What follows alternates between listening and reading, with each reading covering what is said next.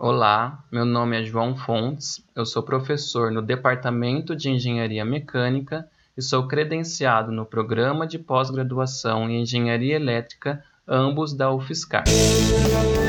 Clique Ciência, um dropcast sobre pesquisas científicas desenvolvidas no Brasil, na voz dos próprios pesquisadores. Pela minha descrição, já é possível ver a minha dualidade, né? Eu trabalho na mecânica e na elétrica. Isso porque eu sou formado em engenharia mecatrônica. E a área de trabalho que eu tenho hoje, né, de pesquisa, ela é em robótica.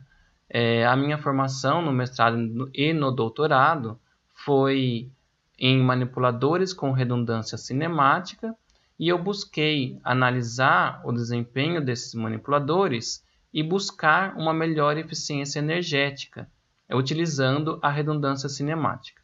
A redundância cinemática em manipuladores, ela permite com que a ferramenta final do manipulador, então pensando num braço robótico, é, a ferramenta final seria a mão do manipulador, ela fica parada em uma mesma posição e todos os elos que formam o braço robótico, né, então o braço mesmo, ele pode se movimentar mantendo a mão parada.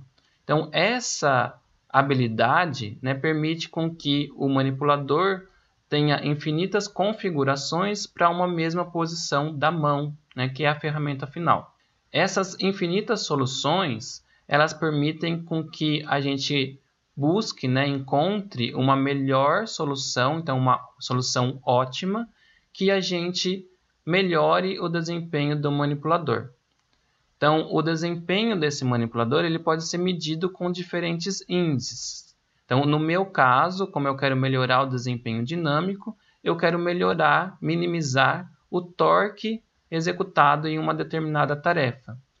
É, Para encontrar essa solução, a gente pode utilizar dois métodos. Os métodos eles são divididos em dois grupos, na verdade, né? o método local e o método global.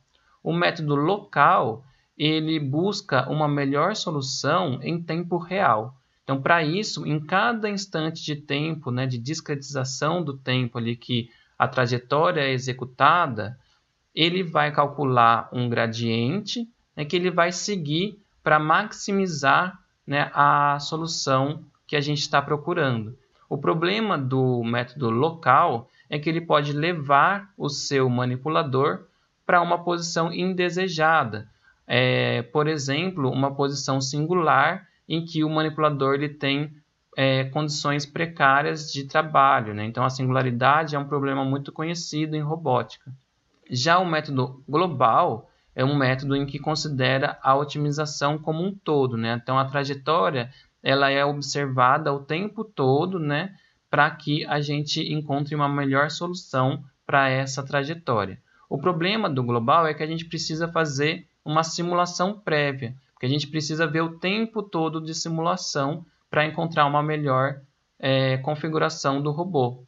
Então, nesse caso, como a gente precisa fazer uma simulação prévia, a gente e considera toda a movimentação, a gente precisa fazer uma parametrização da movimentação da redundância.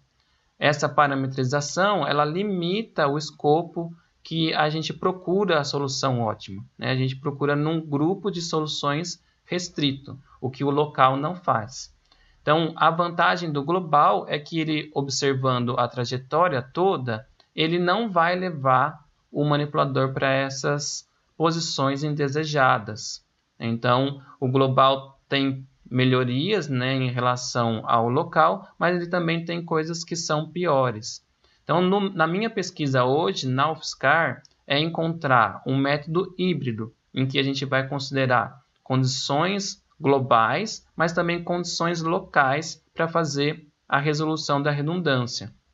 Então, o que a gente faz hoje é considerar a condição inicial que o local não considera, né? E também a influência da gravidade, em que é, consiste em não esticar muito o braço né, em uma determinada posição para que ele não tenha uma influência da gravidade muito alta.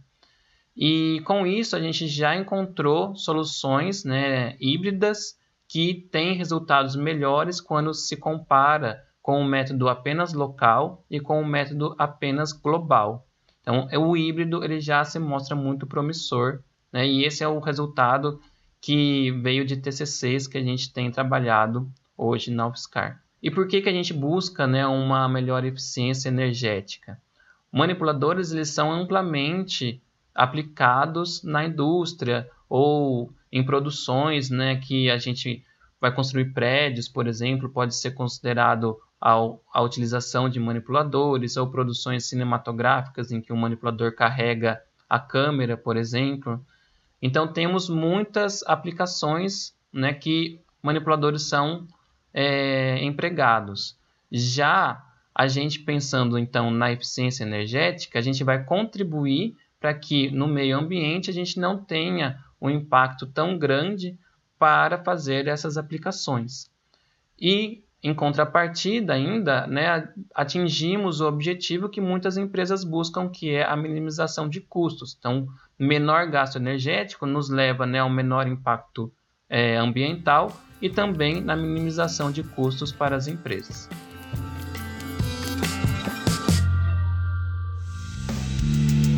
Ciência é uma produção do Laboratório Aberto de Interatividade para Disseminação do Conhecimento Científico e Tecnológico, o LAB, e do Centro de Desenvolvimento de Materiais Funcionais, o CDMF.